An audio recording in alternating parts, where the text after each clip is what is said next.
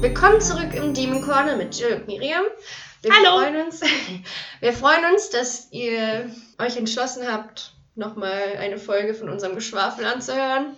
Wir befassen uns heute nur mit dem Kapitel 3, weil wir festgestellt haben, dass es doch einiges passiert. Es ist auch recht lang und schon alleine die eine Folge, das eine Kapitel zu bearbeiten, hat so viel Zeit eingenommen wie die zwei Kapitel bei der letzten Folge.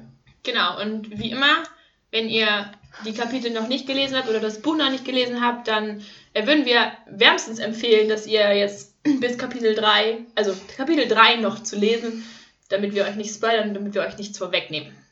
Und ja, dann würden wir sagen, viel Spaß bei der Episode.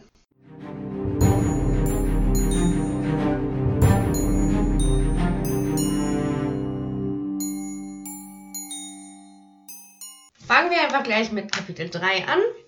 Lyra's Jordan. In dem Kapitel geht es erstmal damit los, was überhaupt das Jordan College ist. Das ist eben das reichste College in Oxford ist und äh, schon weit ins, weiß ich nicht, frühe Mittelalter oder so, oder beziehungsweise Stile sammeln sich. Also es ist ein sehr imposantes Gebäude, welches wahrscheinlich schon ziemlich lange besteht, so wie ich das verstanden habe. Ja. Und die besitzen sogar Höfe und Ländereien.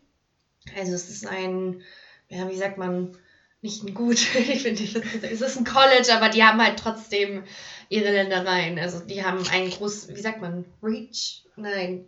Ja, Reichweite, Äh, aber ist auch nicht Nein, Reichweite. nein, Also, ich will, ich will eher sagen, nicht Präsenz, sondern offensichtlich geht es ja große Wichtigkeit. Ja, so. es geht auf jeden Fall über College-Sachen hinaus. Also Es ist nicht mal so wie heutzutage die Uni. Das ist. Äh, Nein, die, die Uni hat wohl keine Ländereien mehr, nein. Und dann erfahren wir, dass das College als Zentrum der Experimentaltheologie Theologie gilt, was im Grunde sowas wie ähm, Naturwissenschaften ist, denke ich mal, würde Mhm. ich jetzt mal so übersetzen in Anführungszeichen. Ja, man erfährt auch noch, dass eine Familie seit Generationen an dem College arbeitet und das sind die Parslows. Und es ist im Grunde Die- so eine Das ist quasi die Dienerfamilie, die in der Küche arbeitet. Alle, also viele von den Dienern, glaube ich, gehören zu den Parslows, Cousinen, Cousins, ja, es ist im Grunde so ein Roger. Die gehören, glaube ich, irgendwie alle dazu. Genau. Und jetzt kriegen wir so ein bisschen, äh, nachdem das alles so eher objektiv gehalten wurde und einfach nur erstmal beschrieben wurde, was das jetzt überhaupt ist, kriegen wir so ein bisschen Lyras Perspektive mit rein und sie scheint schon ein bisschen sehr herablassend, was jetzt andere Colleges angeht. Und zwar sagt sie, oder aus ihrer Sicht war sie sehr stolz auf die Bedeutung ihres Colleges und gab auch immer so ein bisschen damit an, dass sie vom Jordan College ist und ähm, über die Leute da. Und für sie waren alle anderen externen Wissenschaftler, die nicht vom Jordan College sind, eher, naja? Minderwertig. Minderwertig ist ein gutes Wort. Also sie sieht sie halt nicht wirklich vollständig als richtige Wissenschaftler, glaube ich, an. So. Nee, sie sagt sie ja auch, existieren zwar Ja. und sie gibt es zwar, aber man kann sie nicht wirklich ernst ja, nehmen. sie denkt ja sogar, dass jeder Hilfswissenschaftler von Jordan eigentlich mehr Immer Ahnung mehr hat als das ja. hohe Tier von irgendwelchen anderen Colleges. Also, Also- man kriegt hier schon eine auch deutliche Sichtweise von Lyra, die jetzt Ja. ja. sehr arrogant erstmal wirkt. Dann erfahren wir eben von Lyras Sicht aus, was sie, sie was sie sich jetzt Experimentaltheologie vorstellt und so wirklich eine Ahnung hat sie aber auch nicht. Aber Hauptsache man gibt an, dass man von diesem College kommt. Ja, also es ist, für sie ist das so ein bisschen Zauberei, aber es hat auch mit Planeten und Materienteilchen zu tun. Also sowas wie Astronomie Ja. und Physik und sowas, schätzungsweise. Genau, und ihrer Meinung nach spricht da jemand mit den Sternen und die Sterne haben auch Dämonen. Ja, Das war irgendwie ganz niedlich, dass sie so sagt. Und dann, was die Sterne allerdings antworten, hm, das weiß man nicht. Das war irgendwie ganz putzig. Ja, genau. Sie interessiert sich eben, wie es hier heißt, eher für handfestere Dinge. Und am liebsten, jetzt wer, wird uns halt Roger, glaube ich, Ja, jetzt wird Roger vorgestellt, aber ich glaube noch nicht per Namen. Doch, ihren doch. Freund, Ro Freund. Freund, Freund Roger. Roger. Ihren Freund Roger. Der eben, wie wir schon gesagt haben, in der Küche arbeitet und mit ihm klettert sie über die College-Dächer und ist ein Pflaumenkerne durch die Gegend gespuckt. Also sie machen, die spielen halt ganz viel zusammen. Man erfährt dann eben, dass die Kinder, die in dieser Welt leben, also jedenfalls in dem Oxford leben, so, so, sowas wie Bandenkriege haben, auf gewisse Art und Weise. ja, die Kinder vom einen College gegen das andere College Ja. und Also man erfährt jetzt auch so ein bisschen, was eigentlich Lyras Alltag ist, so mehr oder weniger. Also ihr Kinderleben, wie man sich das irgendwie vorstellt. So Mhm. abseits von dem College-Leben, wo sie nur mit den Wissenschaftlern zu tun hat, erfährt man jetzt halt auch einfach noch ein bisschen was, wie sie sich verhält oder was sie so macht, wenn sie nicht im College ist. Und das, dann erfahren wir, dass es noch eine Art anderes Volk gibt, und zwar die, die ägyptischen Familien werden uns jetzt so ein bisschen präsentiert oder wie sagt man beschrieben, die auf den Flussbooten unterwegs sind und dann wahrscheinlich mit Handel viel zu tun haben werden, denke ich. War das so? Die eben auch auf diesen Flussbooten leben. Also die fahren damit nicht nur rum, sondern es ist auch deren Zuhause. Ja, aber sie wechseln schon auch die Orte. Sie sind ja immer nur, So ein bisschen nomadenmäßig, würde Ja. ich sagen, ne? ja, weil hier steht ja der andere Dauerfeind, weil, also das ist quasi auch einer von Lyras Genau, Feind. Feindbilder. Ja, die- die gibt da. Und da sagen die, dass der andere Dauerfeind kam und ging mit den Jahreszeiten. Also ist das Also- schon, dass die nicht das ganze Jahr über da sind, also sind die schon so ein bisschen unterwegs. nomadenmäßig. Halt. Ja, ne, genau. unterwegs. Und tatsächlich hat nämlich erzählt uns der Erzähler jetzt, dass Lyra auch mal eins der Schiffe, ge wie sagt man denn, gekapert? Ich Ja, weiß gerade gar nicht, was nochmal der richtige Begriff dafür ist. ich glaube schon. Also sie hat es halt auf jeden Fall geklaut, sozusagen. Und hatte nach dem Stöpsel gesucht, weil sie so war sich ganz sicher war, dass, dass diese Schiffe doch einen Stöpsel haben, müsste, haben müssen, die man ziehen könnte. Aber sie hat keinen gefunden und schlussendlich wurde sie dann wieder, haben die Ägypter sie wieder eingeholt und das Schiff wurde wieder zurückgebracht. Und dann wird eben gesagt, ja, das, in dieser Welt ist Lyra zu Hause. Sie war vor allem ein freches kleines Mädchen, das sich holte, was es brauchte. Das Ja. beschreibt Lyra, finde ich, ganz treffend. Und auch nochmal, dass da steht auch, dass Lyra an der Spitze eines Reservekommandos war, also schon so, dass sie auch in ihrer kleinen Bande so nicht das unterste Glied der Kette war, sondern, Sondern dass sie schon so das Sagen hatte und dass ihr das auch eigentlich ganz, ganz gut gefällt, wenn sie den anderen sagen kann, so wo es lang geht. Dann wird uns eben gesagt, dass das eben so immer, wie wir schon gesagt haben, so ihr Alltag ist. Also sie hat, so hat sie ihre Kindheit wie eine halbwilde Katze verbracht. Genau, aber auch, dass beide Teile zu ihr gehören. Also sowohl Mhm. diese Bandenkriege und das Kinderleben draußen, als auch das College mit der Politik und, Und die Machenschaften von Lord Asriel. Also das ist auch ein Teil von ihr. Also so die Genau. Tradition, die, will, die weiß sie nicht von sich, sondern sie sagt, okay, das ist auch, das bin auch ich, aber auch das andere eben. Genau, jetzt wird uns dann noch mal ein bisschen äh, dargelegt, was eigentlich so dann passiert, wenn sie im College ist, dass eben, dass sie mal irgendwie sich, wenn Lord Asriel zu Besuch ist, sich schick anziehen soll und gewaschen werden soll von ihrer Haushälterin, Mrs. Lonsdale, dass wenn er, wenn Lord Asriel da ist, dass sie sich auch kurz mit ihm unterhält und er fragt sie halt einmal kurz ab, was jetzt Sache ist, also was hat sie so alles gelernt und dann erzählt sie aber auch viel, was sie außerhalb des Colleges, College macht, also dass sie viel mit, mit den anderen Kindern spielt, dass sie mit, mit Roger spielt. Aber das hält sie. Ja, sie erzählt nur die abgespeckte Version. Ja, das, das natürlich. wollte ich. Also, das Also ich meine, ja, also wir haben ja jetzt auch mitbekommen, dass sie schon sehr viel Respekt und ihn auch fürchtet, also Ja. Lord Asriel, deswegen Und sie will mir jetzt nicht preisgeben, dass sie da auf den Dächern rumturnt und irgendwelche Aber, Boote klaut, aber. ähm, wenn er sie fragt, ob, was sie, was sie sonst, was sie so treibt, wenn sie draußen rumläuft, sagt sie zwar so ein paar Sachen, also dass sie in den Lehmgruben zum Beispiel rumläuft, Genau. dass sie da am, am Hafen rum, äh, sich um, rumtreibt. Aber wenn er weiter nachhakt und er offensichtlich was weiß, sagt sie immer noch nein. Und sagt, er, er sagt ihr dann, ja, aber ich habe dich aber auf dem Dach gesehen. Und somit ist die Katze aus dem Sack und er weiß Bescheid, dass sie auch auf dem Dach unterwegs ist. Aber im Grunde hat es aber auch keine weiteren irgendwie. Konsequenzen oder Nein, so. Es also er bestraft sie jetzt auch nicht dafür. Er Nee. wollte es einfach nur. Und jetzt würde mich halt interessieren, ob er es einfach nur sozusagen zufällig gesehen hat, dass sie gerade auf dem Dach unterwegs war, oder ob er tatsächlich sich so ein bisschen unterschwellig für sie sorgt und deswegen immer so ein Mhm. bisschen doch noch ein Auge aus sie hat. Auch wenn er es jetzt nicht vielleicht so offen macht, wie man es vielleicht erwarten würde sonst. Das stimmt. Ja, aber ich glaube irgendwie, also ich glaube, es war mehr zufällig. Also er hat bestimmt nach ihr geguckt, aber du guckst ja nicht, wenn du denkst, so, wo ist das Kind, guckst ja nicht mit einmal auf, einfach so auf die Dächer. Da musst du ja echt schon, wenn du da unten so als kleiner Mensch stehst, musst du ja Ja, echt oder schon gezielt so. Ja, genau. Ich glaube, er hat sie eher zufällig gesehen und Ja, sich dachte, so, was macht sie denn da? Aber ja. Vielleicht. Dann erzählt sie ihm, was ich eine halbwegs äh, schon interessante Geschichte finde, für wenn man jetzt so Lyras Charakter versucht zu verstehen. Dann erzählt sie nämlich, dass sie einmal auf dem Dach der Bibliothek einen Rahmen gesehen haben, also sie mit Roger zusammen. Und der Rabe hatte sich wohl am Fuß verletzt. Lyra wollte ihn töten und braten, ne, was man halt so macht, wenn man einen verletzten Vogel sieht. Und Roger hat dann gesagt, dass man ihm aber lieber helfen sollte, damit der Fuß wieder abheilt. Und dann haben sie ihn, ihm gefüttert und ihm Wein gegeben und der ist dann wieder wohl weggeführt. Das ist auf jeden Fall ihre, Ihre also ihre Sicht- Geschichte, die sie Geschichte. erzählt. Ob das jetzt so stimmt, man kann Nein, sich man nicht weiß, so sicher man sein. weiß nicht, man muss alles, was Lyra erzählt, immer ein bisschen mit, wie sagt Ja. man, Ich meine, so, so, Vorsicht so, ein, so ein. Rabe, so ein betrunkener Rabe, der dann wegfliegt, ist schon, schon eine witzige Sag- Vorstellung. Aber Ja. gut.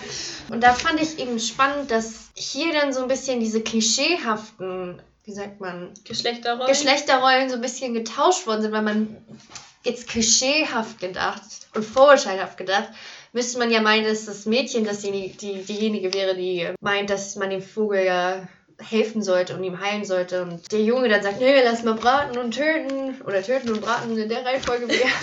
Wer besser? Und das ist hier aber halt nicht so. Also wir erfahren schon immer noch weiter, so wie wir es ja auch schon in den anderen Kapiteln erfahren haben, dass Lyra so ein bisschen sich abgrenzt von dem, was man als klischeehaft Mädchen, Mädchen ja. bezeichnen würde. Auf jeden Fall. Genau, und dann spricht Lord Asriel an, dass sie ja jetzt auf allen Dächern unterwegs waren. Au- Außer auf einem, weil man da irgendwie nicht raufkommt. Und dann wird sie gefragt, ob sie auch unter der Erde unterwegs war. Und Lyra fragt so, unter der Erde? Und dann erzählt Lord Asriel so ein bisschen, dass der, dass der unterirdische Teil vom College genauso groß ist wie der überirdische Teil.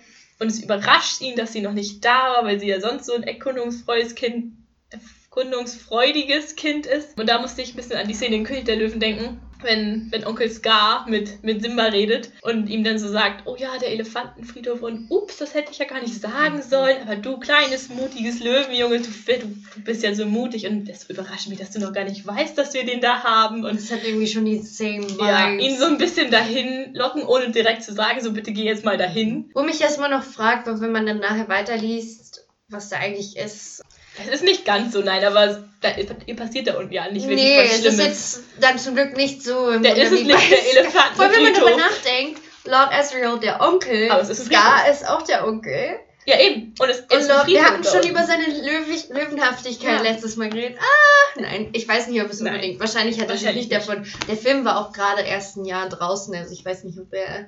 Also als das Buch ja. rauskam. Beziehungsweise vielleicht hat er es gerade in dem Jahr geschrieben, wo es Ja, es nein, aber es ist trotzdem. Aber es ist trotzdem, es ist irgendwie witzig, dass ähm, diese Parallele, Ja. Parallele, ich meine, er hat, hat das ja nicht so Spaß reingeworfen. Oder vielleicht ist das auch so ein bisschen, ich glaube, er hat sich da so dann auch ein bisschen sich, sich selber ja, wieder gesehen. Ja, habe ich auch gedacht. Weil er ist ja auch so eine Person, die offensichtlich sehr neugierig ist und sehr, sehr abenteuerlustig. abenteuerlustig. Und ich glaube, er hat da so ein bisschen sich selber gesehen, Und wollte und noch mal ein wollte bisschen so durch Lyra nochmal so selber Kind sein, irgendwie vielleicht das. Feuer noch mal ein bisschen Ja. anfachen und deswegen hat er das so ein bisschen in den Raum geworfen. Auf Könnte ich Fall, mir jetzt ja. vorstellen. Und schlussendlich kriegt sie halt ein bisschen Geld noch von ihm und er fragt dann noch, ob er denn auch, äh, ob sie denn noch mal tut, was der Rektor sagt. Und natürlich sagt sie, oh ja. Und ob sie brav sein den Dämon lacht dann auch ja, nur. Genau, also es ist offensichtlich, dass er weiß, dass sie ein bisschen tut, was sie, wo ihr gerade der Kopf steht und nicht unbedingt immer zuhört. Genau, und dann wird auch gesagt, dass das Lyras Leben bisher gewesen ist. Bis Was- zu dem Tag,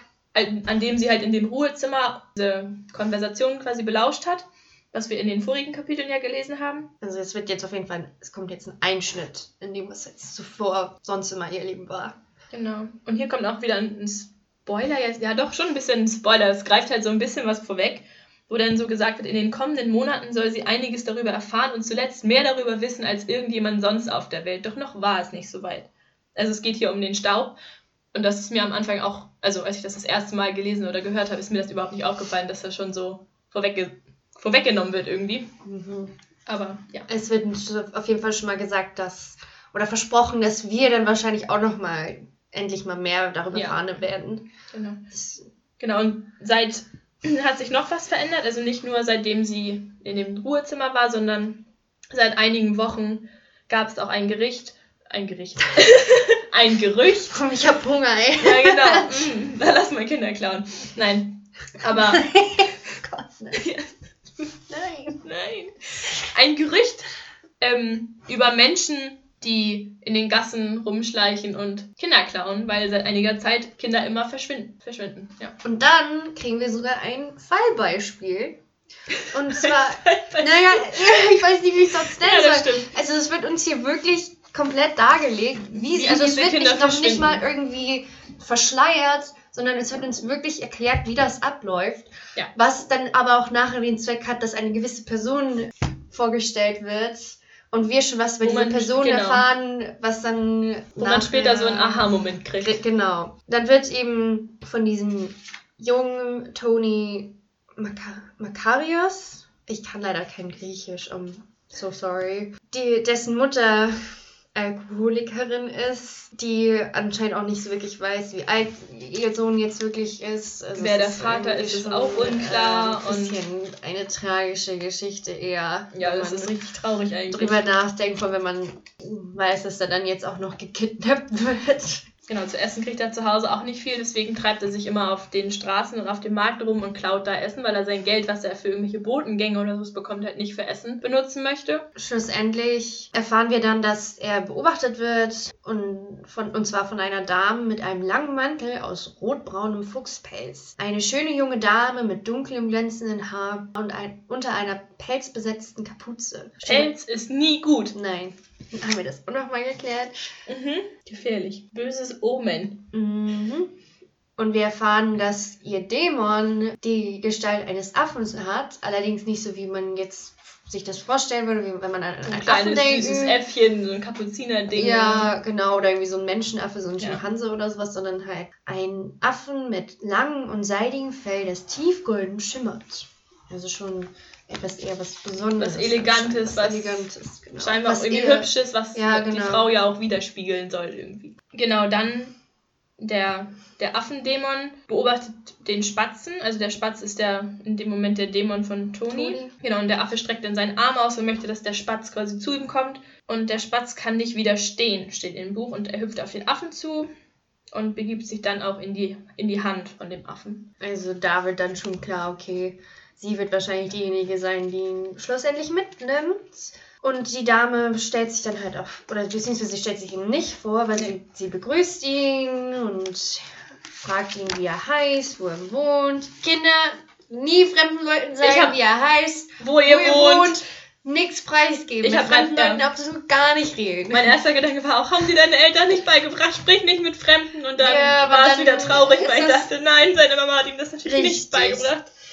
Und sein Papa sowieso nicht. Aber Dann fragt sie ihn auch, was er gerade isst und ob sie gerne Schokolade.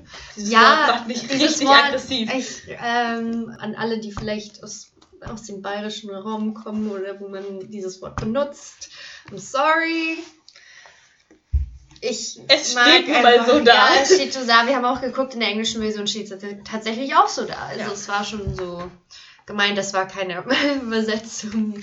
Nee, wahrscheinlich schon, wie du meintest, dass es einfach, weil wir sollen wissen, dass es Kakao ist, aber es Ja. soll anders heißen, weil es eine andere Welt ist. Und deswegen haben sie Schokolade Obwohl das ist ja eigentlich, ich weiß gar nicht, ob das sogar noch eher so, einen- so einen österreichischen Slang. Anklang ja. hat, als jetzt unbedingt bayerisch oder sowas. ja, das stimmt, nein, aber Und da springt er auf jeden Fall gleich an und sie sagt ihm dann, ich habe natürlich, ich habe noch mehr davon, als sie selber trinken kann. Deswegen sagt sie, hey, willst du nicht mitkommen und wir können es teilen. Und dann Auch der ganz eine gefährlich. Satz, ja, ganz Sowieso- gefährlich. Das ist die Kaninchenmasche. das, genau, Nie oder mitgehen. der, der weiße Van, in dem Ja. versprochen wird, dass es Süßigkeiten gibt. Ja. So. Nein.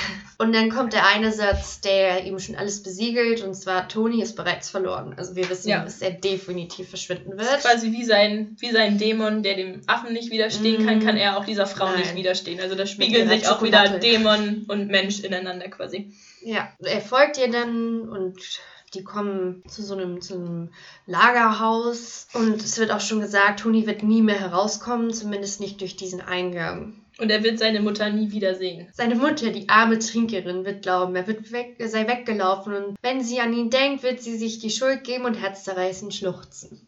That's kind of. Das ist wirklich. Das ist wirklich grausam. Es ist wirklich ne? nur traurig. Ja. Dann erfahren wir, dass sich dort in diesem Lagerhaus nicht nur Toni befindet, sondern auch noch andere Kinder. Genau, was hier aber wichtig ist, dass kein Kind älter war als zwölf Also die sind alle noch nicht. im Alter der Pubertät. Und sie kommen alle aus ähnlichen ärmlichen Verhältnissen. Verhältnissen. Was ja, ist ja auch sinnvoll einfach, blöd gesagt, die einzusammeln, weil die halt normalerweise dann wahrscheinlich irgendwo rumstreunern und irgendwie Wo die Eltern auch Essen einfach- abzugraben, weil sie halt Ja. sonst nichts wirklich zu Hause kriegen. Ja. Und wo die Eltern auch einfach nicht den Einfluss haben oder die Macht irgendwie da jetzt zur Polizei zu gehen und zu sagen, hey, mein Kind ist verschwunden, Ja, weil genau. ähm, Die ist im Zweifelsfall noch nicht mal ist das die wirklich untere. Schicht der Ja, Bevölkerung und das ja. ist halt erstmal egal. Ist halt wirklich, ist, ich meine, es ist ja schon offensichtlich, gibt es ja dieses ähm, hierarch hierarchische ja, in dieser System Welt in dieser Fall. Ja, Welt. So. ja meine mein ich auch. Ich sehe das natürlich sonst nicht so. Nein? Nein! Puh. Ja, Glück, Glück gehabt. Mhm. Dann wird, dann fragt zwar auch immer so, warum die jetzt eigentlich wirklich hier sind, aber so, sie antwortet nur so vage, sie sagt, wir brauchen eure Hilfe, ihr wollt uns doch helfen, oder? Und die Kinder sind halt alle in ihrem Bann und sie, man erfährt halt, dass die Kinder alles für diese Frau tun würden, nur um länger in ihrer Nähe zu bleiben. Deswegen stellen sie auch schon gar nichts mehr in Frage. Sie nehmen es einfach so hin. Aber ich glaube, da sind sie so, also auf der einen Seite ja, aber auf der anderen Seite steht auch, dass die plötzlich scheu geworden sind. Also, dass sie schon, glaube ich, jetzt auch so ein bisschen denken, so, ups. Aber dass die dann auf der anderen Seite so dem einfach gar nicht widerstehen können und das nicht hinterfragen können, weil sie so eine mächtige, in Anführungszeichen, Frau ist, aber trotzdem, dass sie so denk denken, weißt du, was ich meine mit diesem Aber Scheu? ist das nicht auf, die, auf sie bezogen? Weil hier steht, ja, wir auch brauchen sein. eure Hilfe, sagte sie. Ihr wollt uns doch helfen, oder? Niemand sagte etwas. Alle starrten sie nur an. Plötzlich scheu geworden. Obwohl. Ich hatte das irgendwie auf die Aussage bezogen, Ja, dass die Kinder stimmt. vielleicht doch dachten so, oh, was haben, was haben wir hier eigentlich gemacht? Wir sind nicht nur hier, um Schokolade zu trinken, blöd Nee, gesagt, sondern Nee, haben also schon was mit uns vor. kurz für einen Moment Ja. haben sie doch gemerkt, okay, wie Genau, du schon sagst, ja. es gibt hier keine Schokolade, beziehungsweise Schon, nicht aber nur, nicht nur. Aber dass sie dann wieder so in ihren Bann fallen, weil sie diese Frau halt so unglaublich schön und nett und freundlich finden. Und Und, sie diese Wärme einer Mutter oder sowas Ja. ausstrahlt. ja. Was denen ja im Grunde fehlt. Fehlt. Das haben sie halt nicht. Und deswegen finden sie das in ihr, was aber zu deren Verhängnis wird. Genau, und um, sie zu, um die Kinder dann auch so ein zu bisschen besänftigen, besänftigen, und ja, zu überzeugen, dass das nichts Schlimmes ist, was jetzt passiert, ähm, sagt sie halt auch noch, dass wer wolle, könne seinen Eltern schreiben, damit sie halt wissen, dass die Kinder in Sicherheit sind. Und sie schreibt das auch für die auf, wenn die diktieren. Und genau, das haben die dann auch gemacht. Also die, ein paar Kinder haben nach Hause geschrieben quasi oder wollten nach Hause schreiben. Und hier war das auch nochmal traurig, finde ich, als sie den Toni beschrieben haben, wo er, dass er eigentlich auch gern seiner Mutter schreiben würde.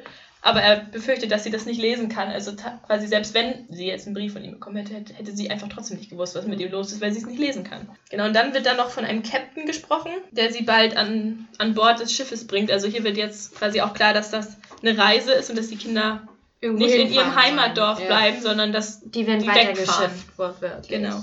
Kinder handeln. Mhm. Quasi. Und sie hat dann die ganzen Briefe auch alle eingesammelt und hat sie, hat dann sich noch von den Kindern sozusagen verabschiedet, also einmal gewunken. Und als sie die Kinder nicht mehr wirklich sehen konnte, hat sie dann das Bündel der Briefe genommen und sie in den Ofen geworfen. Mhm. Also nicht nur hat sie die Kinder entführt, und, sondern sie hat sie auch belogen und Reingelegt. reingelegt und wir wissen jetzt definitiv, dass nicht nur, dass sie offensichtlich die Kinder entführt, was schon mal schlecht an sich ist, sondern dass sie auch einfach wirklich anscheinend durch und durch ein schlechter Mensch sein Menschen, ist. ja. Oder schlechter Mensch ist, weil Ja. sie diese Briefe einfach ins Feuer geworfen hat. Da gab es noch diesen Moment, wo der goldene Affe, Affe, der goldene Affe die Dämonen der Kinder streichelte, so über den Kopf und da echt, da war ich so, go Ja, man hat da so ein bisschen away, selber go away. den, den Atem angehalten, weil das schon sehr, weiß ich nicht. Ja, weil man ja auch irgendwie weiß, was sie so für eine Person ist und dann, Mhm. oh, es ist so das Letzte, was man eigentlich möchte, dass dieser Ja. Affe die Kinder anfasst oder die Dämonen der Das Kinder anfasst. schon- Das ist grausam. Aber das ist dann halt auch schon wieder so gut geschrieben, weil wir haben Ja. keinen Namen von ihr, wir Genau. wissen nicht, wer sie ist. Wir wissen aber, wozu sie halbwegs fähig Ja. ist. Dass sie aber so betörend beschrieben wird sozusagen. Wir aber als Leser, also jedenfalls ich, mich kom ich, ich komplett abgestoßen von Ja, weil man einfach viel mehr weiß Also ich als hab- die Kinder in, in der Geschichte so. Wir Jetzt. wissen, dass sie die Kinder entführt und dass sie weggeschifft werden. Das ist, ist ja eigentlich immer nie was Gutes. Oder spricht auf jeden Fall nicht für sie. Definitiv Und vor allem, nicht. nachdem sie die Briefe dann noch ins Feuer wirft. Deswegen ist man. Das, das finde ich so eine in, interessante Diskrepanz, die so entsteht zwischen was, was den, was den. Diskrepanz ist. das beste Wort überhaupt. einfach nur ein gutes Wort. Ja. ähm, zwischen den Charakteren im Buch und was man selber als Leser empfindet. Es wird dann auch ge ihm gesagt, dass es auch nicht schwer ist, die Kinder anzulocken. Und die Polizei hat sich eher nur so widerwillig dazu Bequemt, tätig zu bequemt, werden. tätig zu werden, wie es hier so schön geschrieben wird. Und dann werden natürlich Gerüchte, also das Gerücht eben wird verbreitet, dass die Kinder verschwinden. Und es verzerrt sich natürlich auch so. So wie das halt mit Gerüchten so wie läuft. das halt ne? mal ist, so wie, wie werden sie überhaupt äh, entführt und warum und, was Und wohin passiert, gehen sie Ja, genau, und- was passiert mit denen. Da stand da auch, man weiß auch nicht wohin und die Geschichten widersprachen sich alle einander. Also es gab eben Ideen, dass sie in die Hölle kommen, einen Ort unter der Erde oder in ein Feenland sogar. Oder dass sie als Sklaven gehandelt werden. Aber bei einem waren sich dann alle einig, nämlich wie die, Men wie die Kinderentführer heißen. Und sie nennen sie Gobbler. Mhm. Und ja, man braucht ja halt irgendwas, wenn man über das gleiche Phänomen spricht, muss man Muss ja man irgendwie irgendeinen einen Namen haben. Und schlussendlich ist es dann wie so eine Gruselgeschichte. Ja. Also es wird dann auch gesagt, so, komm vor Einbruch der Nacht wieder, sonst holen dich die Gobbler. Also Ja. so wie, so wie der, weiß ich nicht, der schwarze Mann, die Legende von Schwarzen Ja. Mann, so der Boogeyman oder Ja, wirklich. irgendwas. Ja. Not racist, sorry. Nee, genau. Und die Kinder natürlich dann so auch teilweise andersrum. Lass uns Kinder und Gobbler spielen, so weil das ja. Ja, genau. Wenn du nicht davon betroffen bist, so gerade die College-Kinder, die einfach noch von diesem Behütet Phänomen werden. nicht betroffen Mhm. sind, weil im Moment nur ärmliche oder Kinder aus ärmlichen Verhältnissen quasi geklaut werden, die sagen dann, ja, lasst uns Kinder und Gobbler spielen, weil das für die einfach was Mhm. total Spannendes auch ist. Und gefühlt für die sehr weit weg von ihnen. Was eben uns wieder zu Lyra und Roger führt, weil Ach, Roger, Ja. mein Herz. Ich weiß. Weil Lyra eben vorschlägt, Kinder und Gobbler zu spielen und versucht dann Roger zu erklären, wie man das überhaupt spielt. Wirft Roger vor, dass, dass er ja nur Angst hat vor ihnen vor den, vor den Gobblern.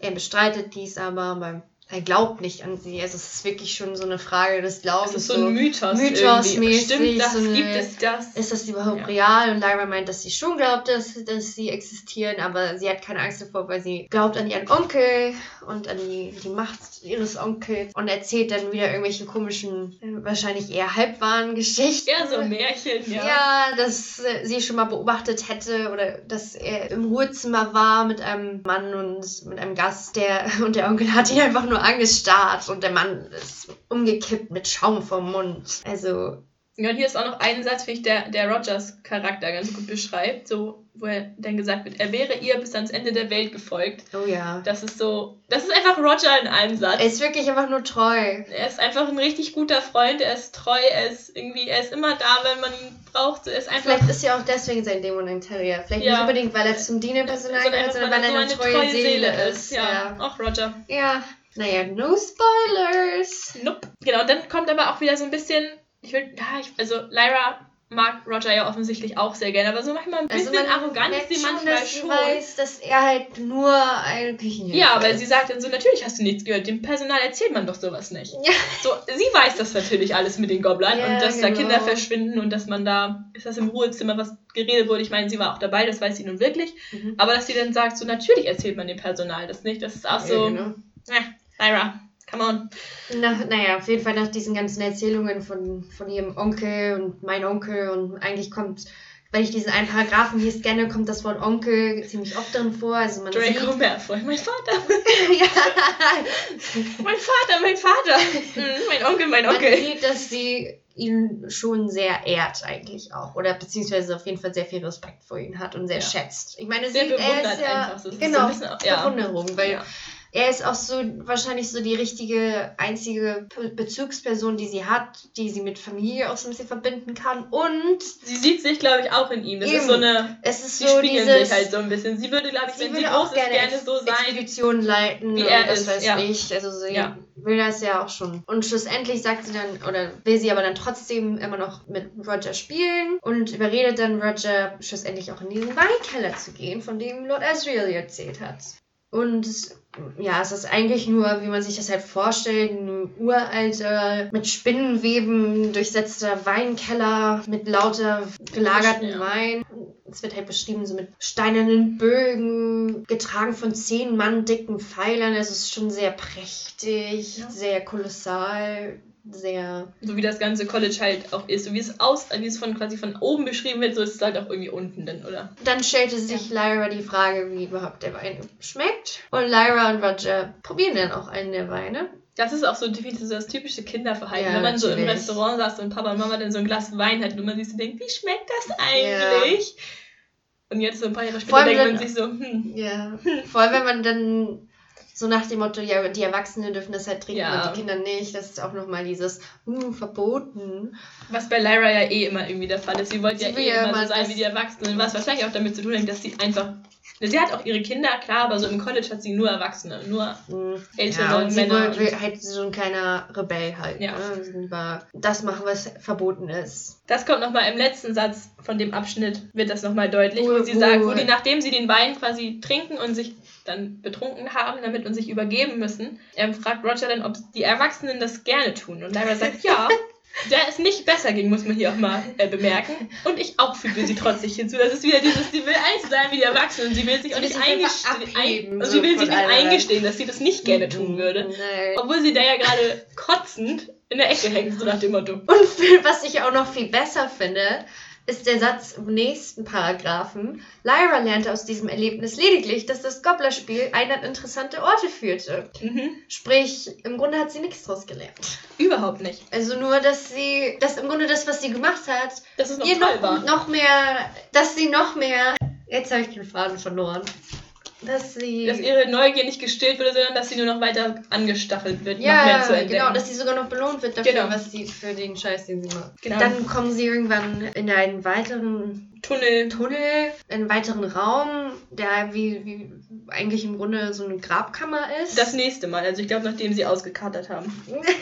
Also sie sind nicht, nachdem sie sich übergeben haben, in Nein. den nächsten Raum, sondern das war schon, ich Sie glaube, sind dann noch später. mal runtergegangen Genau, und dann ja. haben sie weiter erkundet, was da eigentlich noch ist und sind dann in diese Grabkammer gekommen und da liegen, da sind halt lauter Särge von verstorbenen Rektoren und denen einfach die Namen draufsteht, wann sie Rektoren waren und die Namen der Dämonen sind auf den Särgen eingeritzt sozusagen, diesen Steintafeln. Steintafeln. Ja, was, ich, was hier interessant war, ähm, ist, dass Lyra auf, dem, auf jedem Sarg eine Messingplatte gesehen hat mit einem Bild von einem Lebewesen. Also wahrscheinlich der, der Dämon, von dem jeweiligen Mann oder von dem jeweiligen Rektor.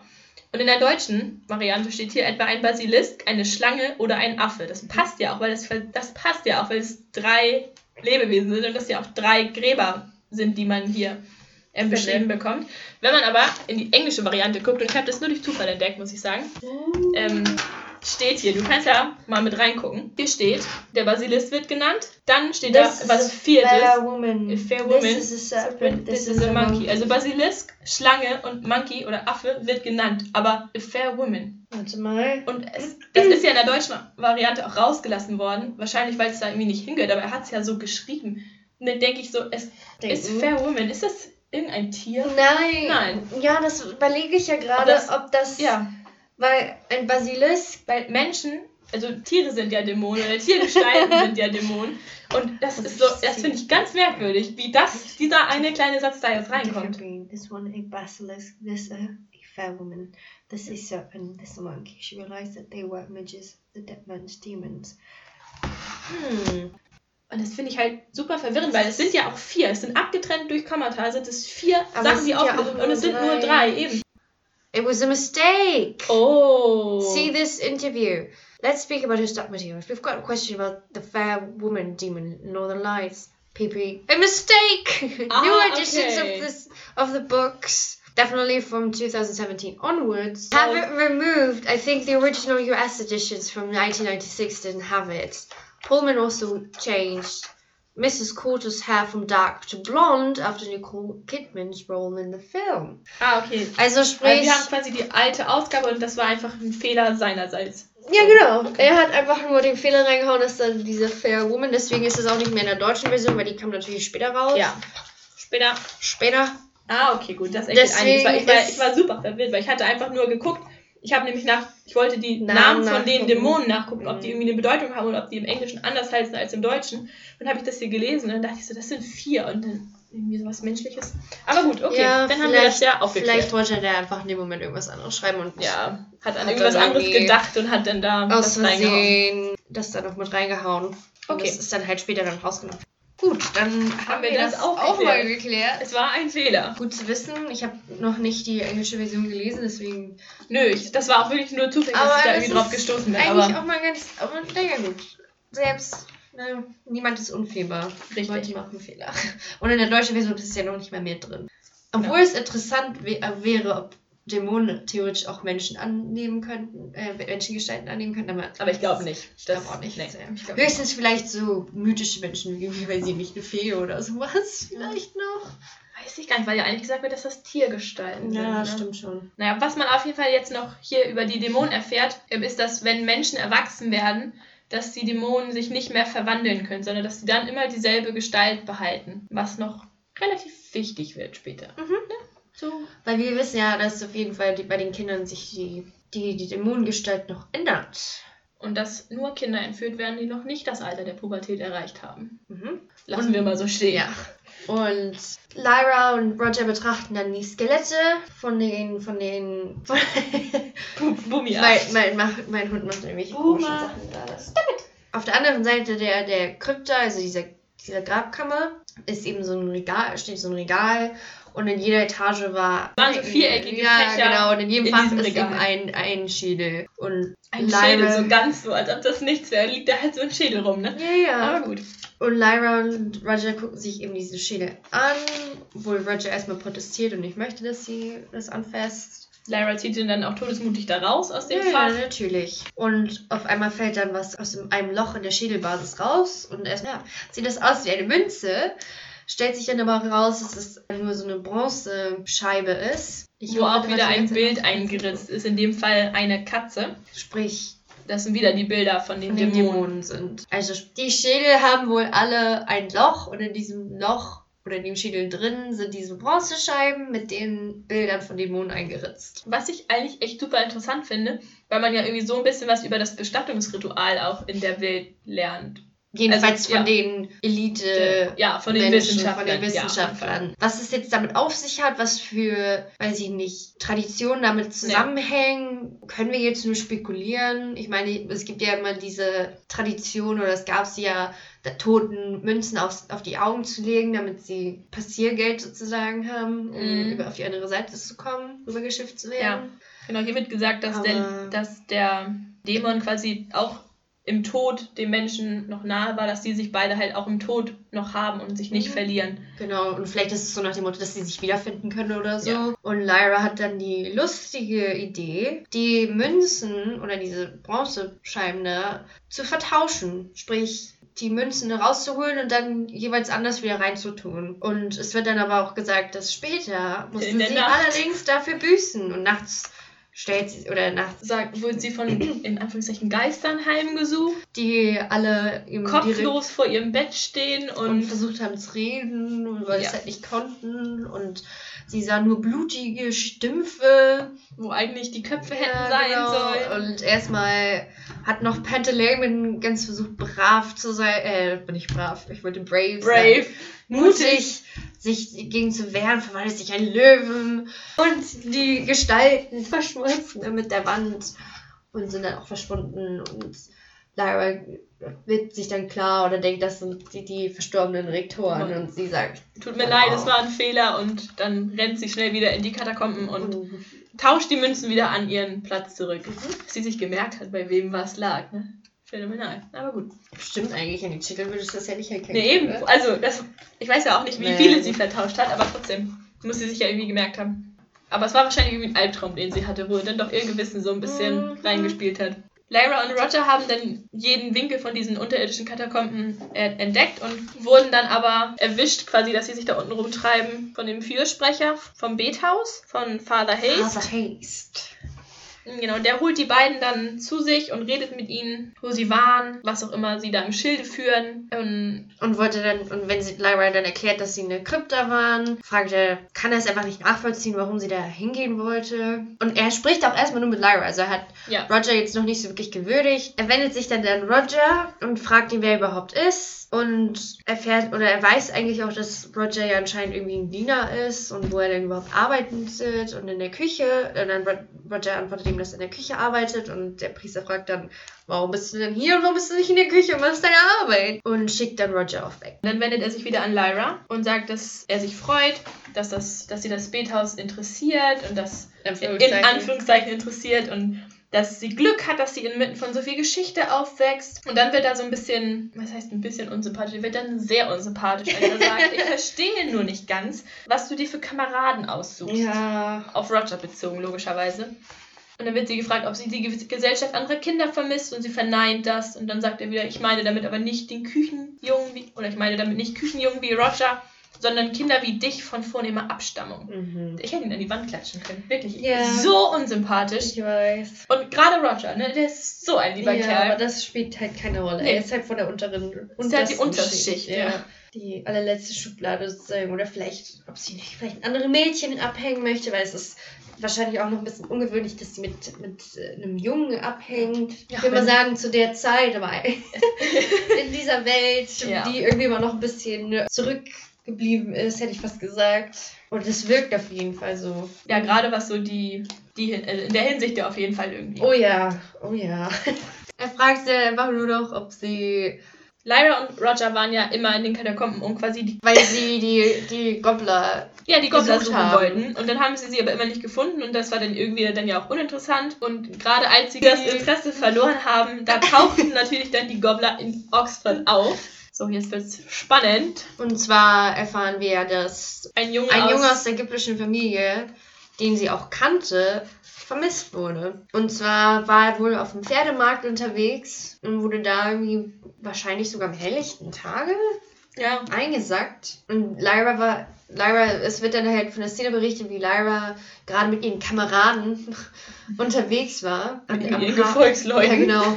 Am Hafen. Und dann hört sie eben die, den Schrei einer Stimme, die sie kannte. Und zwar war es die mächtige Stimme, die Stimme einer Frau, aber einer Frau mit Lungen wie ein Base, Blasebalg. Und wir erfahren, dass es sich bei dieser Frau um Marcosta handelt, die wohl sozusagen wie eine Fürstin unter den Ägyptern gehandelt wird, also ihre Familie von, von den Costas sozusagen.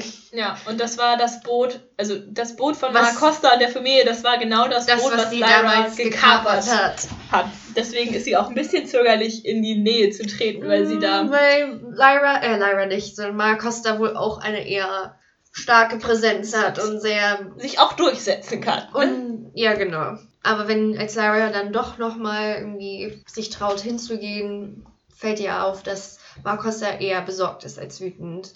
Und wir erfahren dann, dass Billy, ihr Sohn, der vermisste Junge ist. Ja. Also das vermutet wird, dass Billy Costa von den Gobblern geschnappt wurde. Und dann ist die Aufregung groß, dass die Gobbler jetzt in Ox- Oxford sind und keiner weiß richtig, was los ist. Niemand weiß auch, dass die Gobbler da sind. Es kann ja auch sein, dass Billy einfach zum Markt gegangen ist und sich was zu essen geholt hat. So, das dass Ist er einfach sich gerade irgendwo ru- rumtreibt oder so. Also. Und die ägyptischen Kinder und die, die Lyras, Lyra und Konsorten, Gang. ja, die, die unterhalten sich darüber, was wir jetzt eigentlich mit sagen oder was damit mit, mit Billy passiert hätte können. Und die beiden Gruppen, in Anführungszeichen, liefern sich dann einen Kampf. Und auch die Dämonen nahmen den Kampf Weil ich habe jetzt gerade nochmal nachgeguckt, warum. Sie hier weiß nicht, was los ist. Sie weiß nicht, dass die, dass die Gobbler hier sind. Ich meine, warum haben sie überhaupt den Kampf angefangen? Weil hier steht nur sofort Namen. Quatsch. Denn dies war das Stichwort für einen Kampf. So, ja, weil Lyra, glaube ich, gesagt hat, weil Lyra, nicht, weil Lyra nicht bewusst war, dass die Gobbler in Oxford sind und dass die, die ägyptischen Kinder sich so denken, ja, du kleines doofes College-Kind, du hast ja, gar genau, keine Ahnung von nichts, was hier abgeht it. in dieser Ja, Welt. genau. Und Lyra das aber nicht auf sich sitzen lässt, Nein, dass nein, jemand nein, sie deswegen verächtlich meint sie- anguckt. Außerdem dürfen wir bemerken, sie raucht eine Zigarette. Zigarette, ja, da dachte ich auch so, Kind, du bist elf Jahre alt oder so. Aber gut. Und es geht dann eben ein, wieder einer dieser berühmt-berüchtigten Bandenkriege los. Und zwar zwischen Ägyptern und den College-Kindern. Wo Pantaleimon sich in Ein Drachen. In einen Drachen verwandelt. Wo ich dann rausgefunden habe, dass Dämonen auch mythologische Wesen annehmen können und nicht nur. Ja.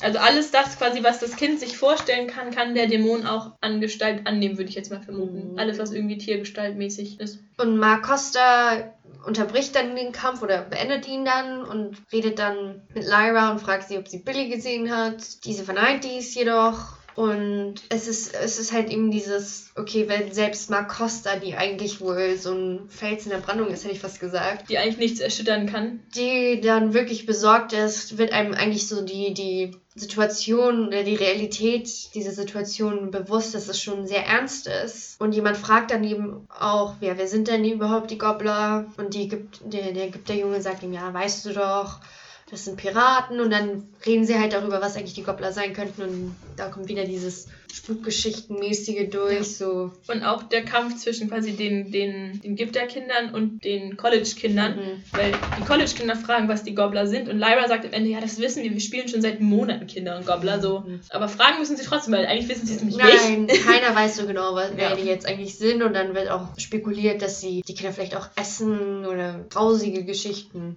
die da umgehen. Dann wird erzählt, dass ihr Lastwagen, also der Lastwagen von den Gobblern gesehen wurde, dass die Gobbler einen Lastwagen haben, wo sie die Kinder reinstecken und dann schnell wegfahren. Das sagt, da sagt einer, dass das beobachtet wurde. und dann wird eigentlich nur so ein bisschen hin und her geworfen, wer jetzt Billy gesehen hat, was mit ihm passiert ist Genau. davor, bevor er verschwunden ist. Und sie kommt zu dem Schluss, dass Billy vor höchstens zwei Stunden zum letzten Mal gesehen wurde. Also es ist Eben gar nicht so lange ich ja, her, es aber ist am helllichten Tag, Ja. wo die Kinder mittlerweile abgegriffen werden. Weil vorher Ja. hieß es immer, das ist eher so und in so kleinen dunklen Gassen unter der passiert, Brücke. Aber jetzt sind die ja schon so weit fortgeschritten, sondern sie trauen sich schon so weit, dass sie auch am helllichten Tag Kinder abgreifen können. Und dann wird, wird eigentlich nur die, die Gobbler-Frage noch ein bisschen weiter rausgezogen. Und die, Und die Kinder, Kinder- fangen dann auch an, nach den Gobblern zu suchen. Die teilen sich wieder in Mhm. ihre Gruppen und ähm, jagen dann durch die Straßen, um die Gobbler zu finden. Und hatten dabei Riesenspaß. Also ein bisschen Angst, glaube ich, auch. Aber es ist auch noch immer ein bisschen mehr wie so, so Spiel. Spielmäßig, ja. Für die. Und dann finden sie sie aber nicht. Und Dann sind Wenn sie auch Lara- Jordan. Ne? Ja, dann, dann sozusagen, wenn der Tag schon vorbei ist, dann ist sie halt wieder im, im Jordan College und der, der Portier ruft halt zu ihr und sagt, dass sie heute Abend zu Hause bleiben soll, auf Befehl des Rektors hin. Und sie hinterfragt das dann, aber sie bekommt Weil sie, keine direkte nee, weil sie auch Antwort. noch die Info hat, dass ein Kind vom Markt auch noch vermisst wird. Davon Ja, hatte sie genau. noch nichts gehört. Und hier auch wieder, sie betrachtete es als ein schwerwiegendes Versäumnis ihrer Gefolgsleute, ihr nicht alles sofort zu erzählen. Also sie Ja. findet es höchst frech, dass das keiner ihr erzählt hat. und sie sagt, das kann so nicht angehen, deswegen will sie eigentlich jetzt zum Markt und da so ein bisschen spionieren gehen, Genau. ob das stimmt. Aber das wird ihr, wie sagt man, Verboten. verboten Weil sie und deswegen, aber das sieht sie natürlich nicht ein, wie wir sie ja kennen, und rennt dann auch an ihm vorbei oder weg. Ja, Und zum redet, Markt, genau. re- rennt dann zum Markt und redet dann mit den Jungs, die da rumstehen und fragen, ob sie vielleicht noch irgendwas wissen. Und dass es stimmt, dass das Kind vermisst wird. Und Oder ob das stimmt raus, und es stimmt, dass, ja. dass, dass es so ist. Und sagt dann eben, das waren die Gobbler. Aber die, die älteren Jungs, mit denen sie halt da redet, die wissen das, die haben noch nicht so wirklich was von den Gobblern gehört. Also es ist eher so eine Buchgeschichte unter den kleinen Kindern sozusagen, die sich das erzählen. Aber so richtig eine Antwort auf die Fragen, die die Kinder stellen, haben wir nicht. Also wir können nur mitspekulieren sozusagen. Und beziehungsweise wir wissen ja, Was was, los wer, ist, wer, aber die, ja. wer, wer die Kinder abgreift. Aber dass es jetzt nicht nur anscheinend diese Dame ist. Es ist so eine Sondern es muss ist, ja schon irgendwie, weil sie kann ja nicht in so kurzer Zeit alleine alle möglichen Kinder. Also vielleicht hat sie es am Anfang alleine gemacht, aber schlussendlich muss es ja eine ganze Organisation mit dann sein. Ja, und was auch noch auffällt, ähm, selbst die, die Jungs, die da eigentlich nicht so viel über die Gobbler wissen oder die auch nicht an die Gobbler glauben, denen fällt dann auch ein, dass in dem Ort ein Kind vermisst wird, in dem Ort wird ein Kind vermisst. Ja, meine Tante hat auch Mhm. erzählt, da ist, wird ein Kind vermisst. und Also sie ist jetzt auch alle so ein bisschen eins und eins zusammenpacken und Sehr weitläufig Ja. sozusagen. Also es bezieht sich nicht mehr nur auf. dass es nicht immer nur das Oxford eine Kind ist, was vermisst wird, sondern dass es jetzt wirklich so, dass es einfach mehr Kinder werden in kurzer Zeit. Und Als Lyra dann wieder ja. zum College zurückkehrt, sagt ihm ihr der Portier, dass sie, dass er dem Rektor haben Bescheid was sagt. vergessen.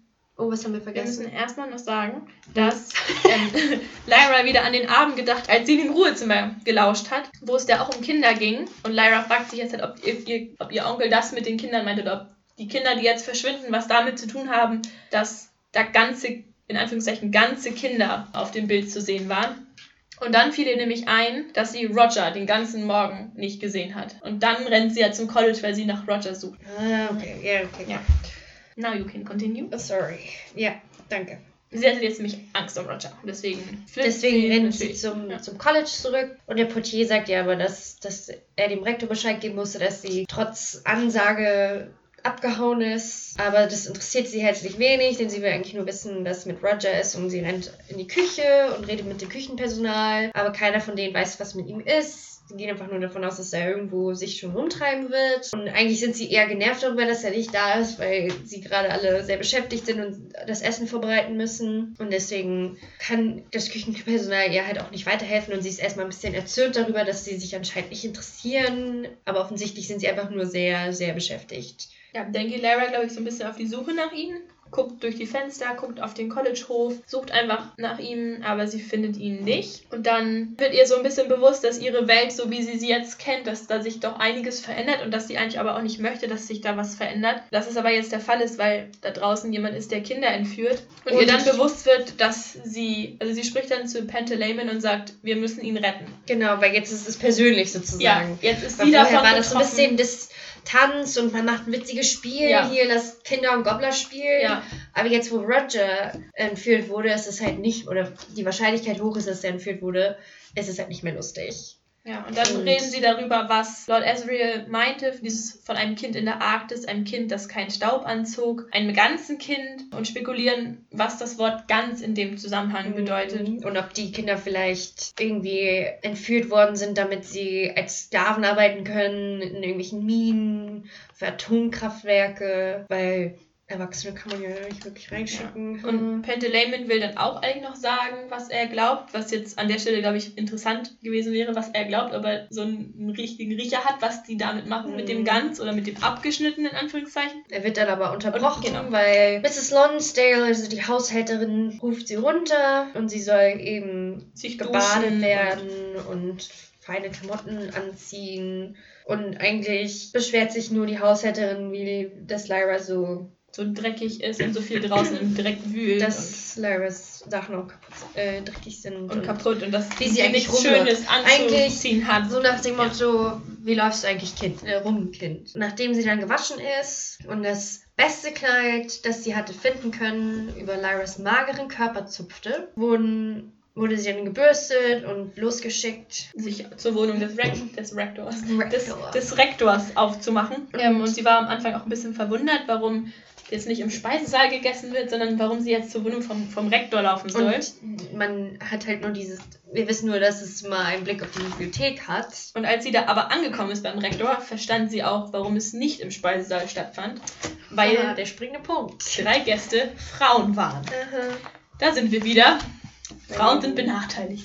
Bei diesem wunderbaren Thema der Frauen, weiß ich nicht, Diskriminierung, das wieder einfach nur mal so reingeworfen wird, so nach dem Motto.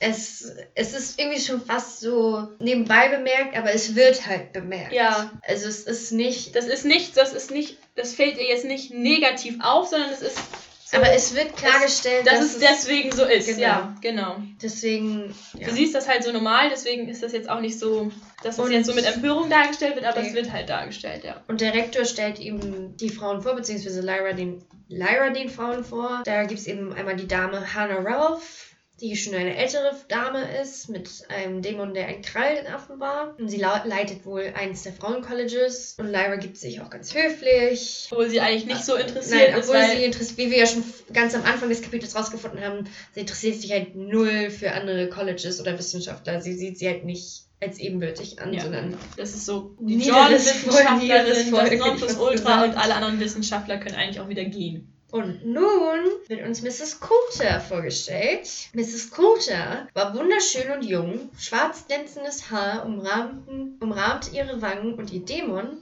war ein goldener Affe. Tada!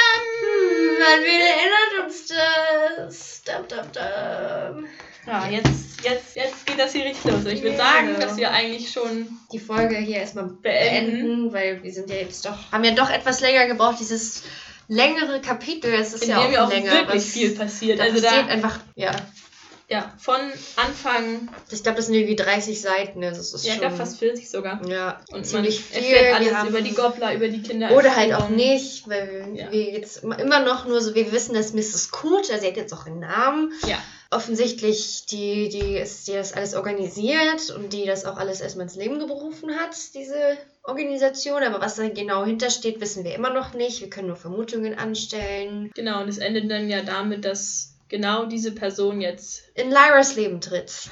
Ja. Was natürlich mit ihr im beunruhigend College ist. zu Abend ist. So, das Ja. Wir hoffen, euch hat diese Folge gefallen. Wir posten. In den Corona-Zeiten immer montags. wir haben ja ein bisschen mehr Zeit jetzt zu Hause. Genau, also wir versuchen jeden Montag Also wir posten das immer auf Anchor, es kommt aber auch auf Spotify, auf Zeit iTunes. versetzt und auf iTunes kommt es jetzt auch. Genau. Und wir haben Instagram und Twitter. Vielen Dank fürs Zuhören. Tschüss.